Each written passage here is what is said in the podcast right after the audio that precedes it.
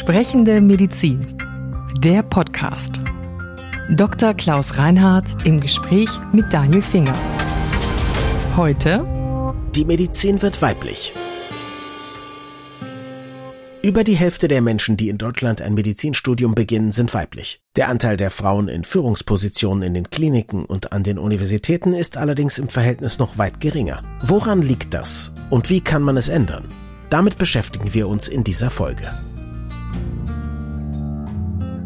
Dann reden wir jetzt darüber, dass die Medizin weiblich wird. Und jetzt gibt es ein paar Zahlen, wo man sagen könnte, das ist sie doch schon. Also 60 Prozent der Medizinstudierenden sind weiblich. Da sieht die Welt großartig aus im Sinne der Emanzipation. Und dann wird es ein bisschen schwieriger. Ne? Habilitieren nur noch 30 Prozent, 10 Prozent haben dann Lehrstühle inne und leitende Positionen in Krankenhäusern 15 Prozent. Und die meisten Frauen wollen das auch noch nicht einmal. Also da gibt es anscheinend doch Probleme. Da gibt es Probleme im Übergang, würde ich sagen. Ja, auf jeden Fall. Ja. Nein, 66 Prozent der Studierenden sind Frauen. Mhm. Und die Zahl ist immer noch noch leicht steigend mhm. und 26 Prozent der Professoren in den verschiedenen Fächern der Medizin sind weiblich. Mhm. Übrigens gilt das für alle anderen Fächer in Deutschland auch. Mhm. Ne? Also nicht nur in der Medizin. Okay, aber für die anderen Fächer sind Sie gar nicht zuständig. Da bin ich überhaupt gar nicht zuständig. Doch, also, also man kann sich für alles zuständig erklären, okay. im, im, politischen Diskurs zumindest. Ja? Okay. Mhm. Also als Bürger und Wähler. In dem Sinne ja, sonst natürlich nicht. Ich bin aber auch nicht zuständig für den Anteil von Frauen im Medizinstudium. Ich bin höchstens zuständig für die Kolleginnen und Kollegen, die dann nach der Approbation fertige Ärzte mhm. sind und die dann ihre Weiterbildung machen und ihren Beruf ausüben. Das mhm. ja. Und da bin ich konfrontiert mit der Tatsache, dass eben nur ein Viertel aller Professoren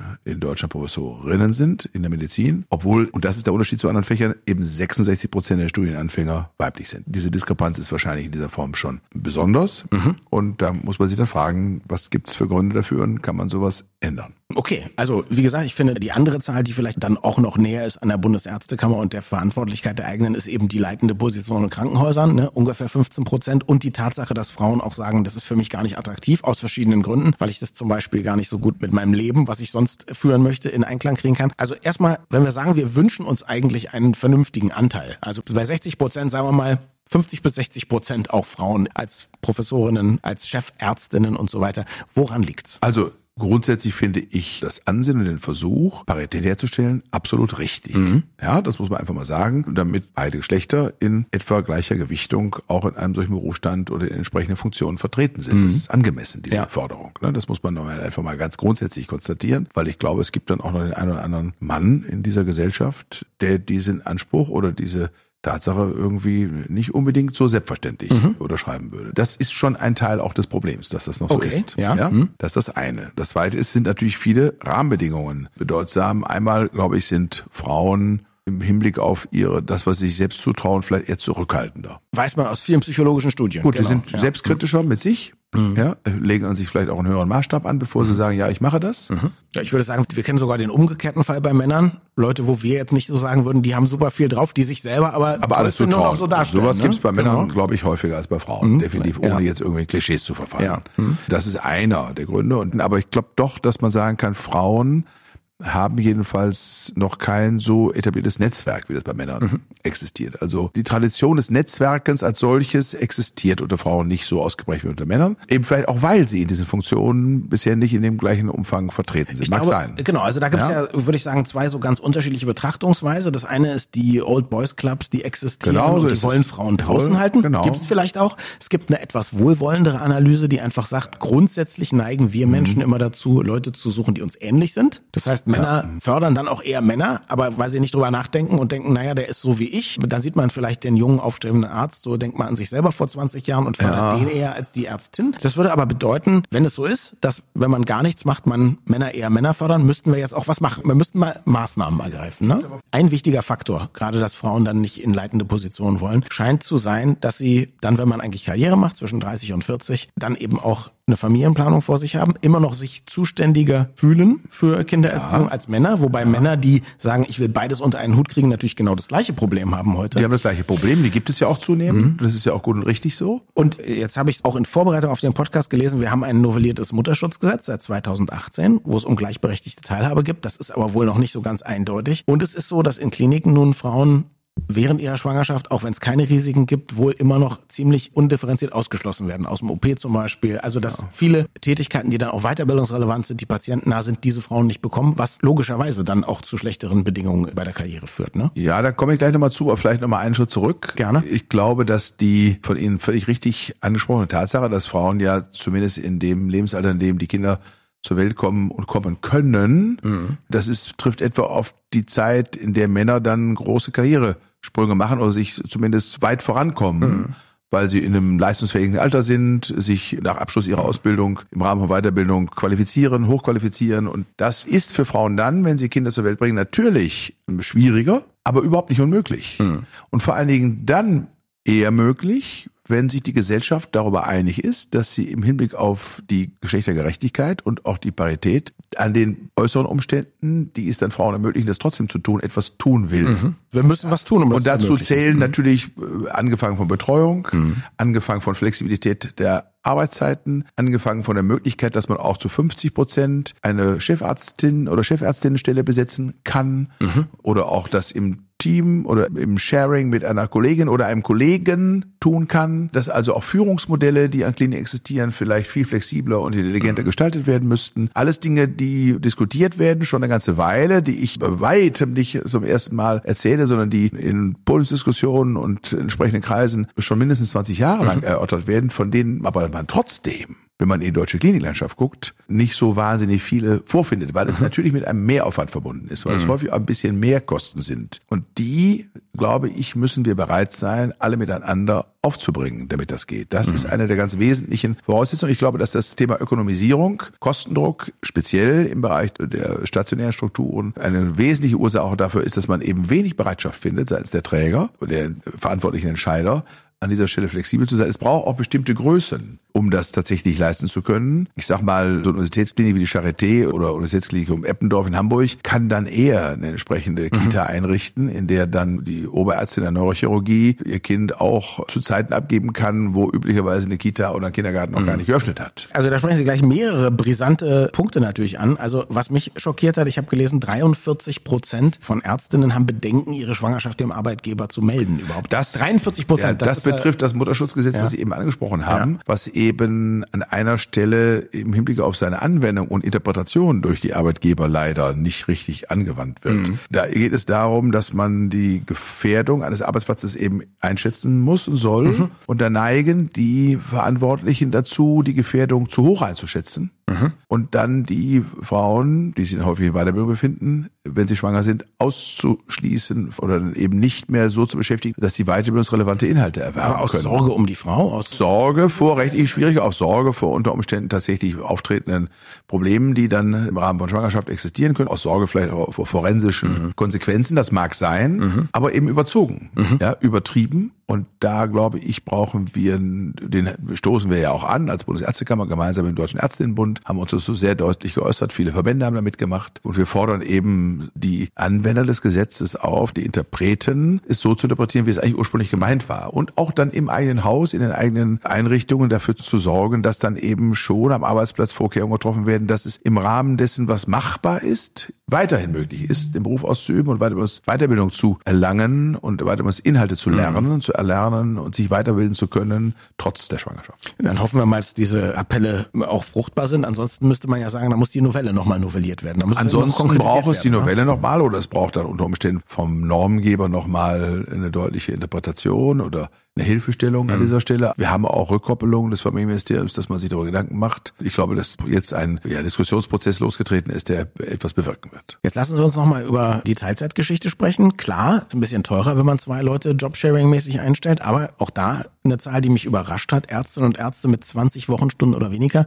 sind nur 8,3 Prozent. Jetzt mal geschlechterunabhängig. Also das heißt, Teilzeit ist absolut unüblich in einem Job, der wahnsinnig fordernd und stressig ist auch so. Jetzt kennen Sie sich da bestens aus. Gibt es einen Grund jenseits des Ökonomischen, dass man nicht sagen könnte, jemand kann auch in 20 Wochenstunden einen super Job machen als Ärztin oder als Arzt? Verstehe. Es gibt keinen Grund. Also okay. natürlich kann man auch in 20 Stunden eine hervorragende Ärztin und Ärztin in der ja. Zeit sein. Vielleicht sogar besser, ja. wenn man ausgeruht ist. Also unter Klinik, ne? Umständen ne? sogar besser. Die Frage ist, was tut bei den anderen 20 Stunden? Keine Frage. Es gibt sicher Fälle oder auch Fächer, in denen das schwieriger ist. Ich sag mal, in der Traumatologie mhm. wo man dann tatsächlich ja auch zu allen Zeiten zur Verfügung mhm. stehen muss, weil der Unfall ja nicht nach Plan operiert wird, sondern dann, wenn er passiert ist. Klar. Solche Dinge, da wird's dann schon komplizierter, mhm. wenn man mit sehr vielen Menschen, die Teilzeit beschäftigt sind, versuchen muss, dann so 24 mhm. Stunden über sieben Tage abzubilden keine Frage. Mhm. Aber auch da finde ich, sollten wir den Ehrgeiz haben, das in irgendeiner Form hinzukriegen mhm. und uns zu strecken ein bisschen an der Stelle. Aber auch da gilt, bleibt dabei,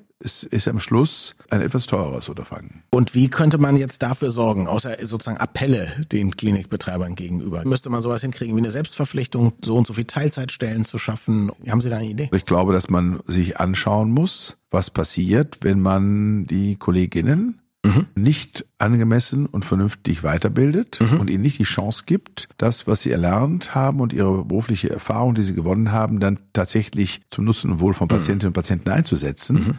Wenn man ihnen diese Chance nicht gibt, dann werden wir eben die vielen ausgebildeten Kollegen nicht in vollem Umfang, zu einem wann auch immer gearteten späteren Zeitpunkt in der Versorgung haben. Mhm. Die werden uns fehlen. Und das wird dann schwierig, die vielen Menschen, die alt werden, in unserer Gesellschaft vernünftig zu betreuen, ärztlich zu versorgen. Mhm. Vor dem Hintergrund dieser Erkenntnis, glaube ich, braucht es vielleicht einen kleinen Masterplan, mhm. auch zwischen Kostenträgern und Politik, dass man sagt, man incentiviert vielleicht mhm. Kliniken, die das machen, gibt denen irgendeine Form von kleinem Strukturzuschlag oder was auch immer und sorgt dafür, dass das, was an Mehraufwand unter Umständen besteht, um das möglich zu machen, in irgendeiner Form abgefangen wird. Da ich selber nicht Opfer der Regulierung bin, denke ich natürlich sofort an Regulierung, denke, hey, vielleicht muss man auch ein Gesetz schaffen, wenn zwei Leute, die qualifiziert sind, sich gemeinsam bewerben, dann muss man die auch teilzeitmäßig einstellen. Das würde mir gut gefallen. Ja, das ist, glaube ich, schwierig. Also jedenfalls nach meiner persönlichen Einschätzung bin ich nicht so ein Fan von Regulierungen. Mhm. Ich bin ein großer Fan von fantasievoller Adaptierung an mhm. Herausforderungen. Aber mhm. ich bin dafür, dass man eben die Leitplanken Leitplanken, die es dafür gibt, so einstellt, dass die Menschen, die sich dann in dem gewünschten Sinne sinnvoll verhalten, belohnt werden. Mhm. Jetzt könnte es auch sein, das ist dann wiederum auf der anderen Seite meine Hoffnung, was wir an vielen anderen Stellen in anderen Branchen auch erleben, die sogenannten Millennials, die jungen Leute von heute, die in den Beruf kommen, die auch viel mehr auf ihre Work-Life-Balance achten, die ja vielleicht dann auch sagen, ah, du kannst mich haben, aber eben nicht Vollzeit. Und dass man dann eben merkt, okay, wenn man die talentierten jungen Ärztinnen und Ärzte möchte, dann muss man vielleicht sogar mit weniger Wochenstunden arbeiten. Das wäre dann auch schön. Ich glaube, es muss man. Ich glaube, die Zeiten, in denen, das ist ja zur Zeit meiner Eltern noch schlimmer gewesen als zu unseren Zeiten und zu unseren Zeiten ausgeprägter, als es heute mhm. Standard ist. Und es ist immer noch so, dass mhm. es viele, viele Bereiche gibt in der Medizin, in der man sagen muss, da beuten sich die Kolleginnen und Kollegen aus, auch die Jüngeren, mhm. weil sie einfach in dem Moment die Verantwortung empfinden, weil sie irgendwie eine Behandlung angefangen haben und das Gefühl haben, ich kann ja. jetzt nicht gehen. Weil es ja erstmal auch Spaß macht, Verantwortung auch zu haben. Auch Spaß macht so und weil sie natürlich vielleicht auch feststellen, wenn ich jetzt gehe, dann läuft das nicht verantwortlich zu mhm. Ende und dann werden die Stunden, dürfen dann nicht aufgeschrieben werden, dann werden dann Stellen, die vielleicht zu 60, 70 Prozent besetzt sind, trotzdem wieder 100 Prozent Stelle gefüllt. Mhm. Das sind Situationen, mit denen kalkuliert dann mancher Arbeitgeber sogar, mhm. ja, der setzt darauf, dass sie sich so verhalten. Äh, jedenfalls in manchen Situationen, mhm. da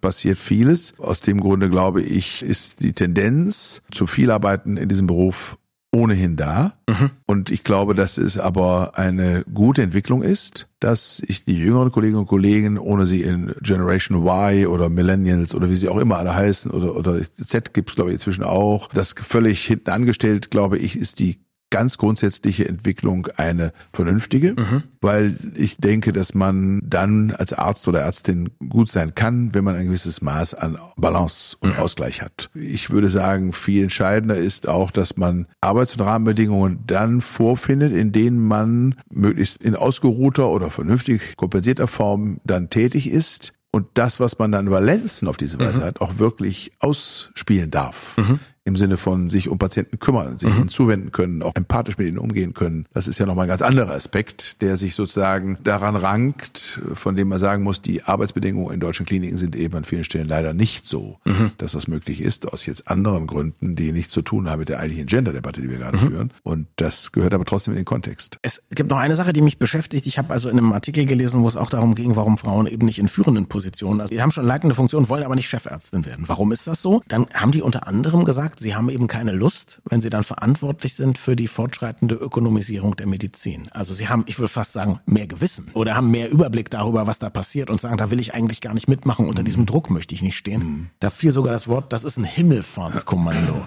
Das ja. ist ja was, worüber wir hier auch schon gesprochen haben. Ne? Ja, ohne Frage. Wenn das alle täten, geschlossen, könnte das vielleicht sogar Wirkung haben, mhm. ohne Frage. Das ist das eine. Das zweite ist, dass man sagen muss, gut, irgendwer muss dann trotzdem mal in so einer Situation Verantwortung übernehmen und sich mit der Sache auseinandersetzen mhm. und vielleicht auch dann an dem Punkt, wo er Mitverantwortung trägt, zur Wehr setzen, mhm. gehört auch dazu. Mhm. Ne? Ist Klingt so ein bisschen nach Marsch durch die Institution. Aber ja, ist nicht ja. der Mal. Ja, es ist einfach in der Situation dann den Versuch der Veränderung mhm, wagen und auch in Angriff nehmen. Dazu brauchst Mut und mhm. auch Risikobereitschaft, weil mhm. das wird ja dann unter Umständen, muss nicht von Erfolg gekrönt sein und ist damit Klar.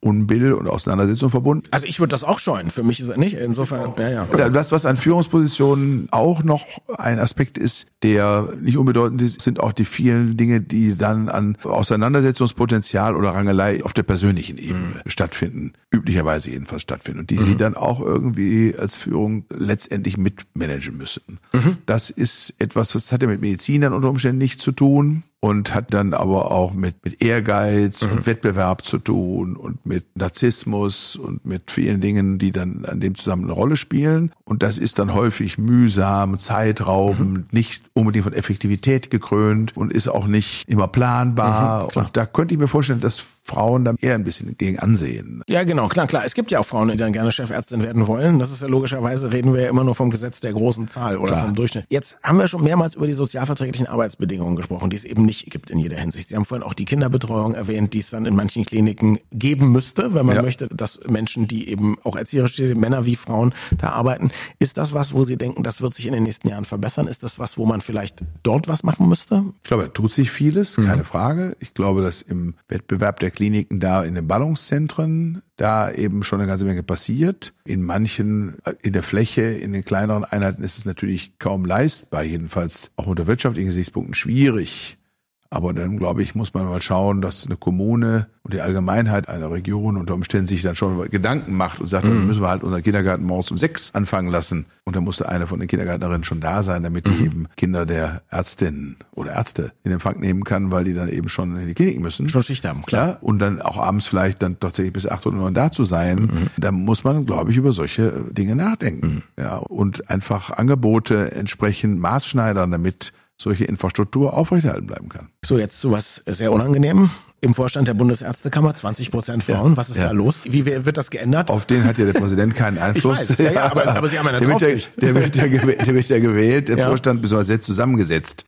Ja. Das liegt daran, dass eben die Präsidentinnen und Präsidentinnen der Landesärztekammern eben in der Landeskammerversammlung gewählt werden oder von den ärztlichen Mitgliedern der jeweiligen Landesärztekammer bestimmt werden durch Wahl in die Kammerversammlung. Und das ist eine ganz demokratische subsidiäre Struktur, aus der sich das sozusagen per Wahl ergeben hat. Jetzt würde man sagen, das ist deutlich verbesserungsfähig, keine Frage. Mhm. Ich habe zu Beginn meiner Legislatur mit zwei Vizepräsidentinnen hier zumindest angefangen, mhm. von denen die eine leider, wie alle wissen, verstorben ist, mhm. von einer schweren Erkrankung, zu unserem aller großen Bedauern und ist jetzt dann durch einen Kollegen ersetzt worden in der Nachwahl. Aber das sogenannte Präsidium war eigentlich, was diese Parität anging, ganz gut besetzt. Mhm. Und wie gesagt, das bestimmt der Deutsche Ärztetag. Auf die Wahl der Präsidentinnen und Präsidenten in den Landesärztekammern hat deren jeweilige Landeskammerversammlung einen Einfluss. Aber es ist definitiv so, dass die Zahl der Kolleginnen in den berufspolitischen Funktionen und aber auch nicht nur der leitenden Funktion, mhm. sondern auch in den einfachen Abgeordnetenverhältnissen unterrepräsentiert ist. Auch da haben wir keine Parität. Auch da, glaube ich, muss was geschehen, wobei ich jetzt mal für mich feststellen kann, aus der Individualerfahrung, dass ich in meinem Verband, im Hartmann-Bund in Westfalen-Lippe, dem ich als Landesverbandsvorsitzender eine Weile vorgestanden habe, bei Wahlen zur Kassenärztlichen Vereinigung oder zur Landesärztekammerversammlung immer mich bemüht habe, Kolleginnen anzusprechen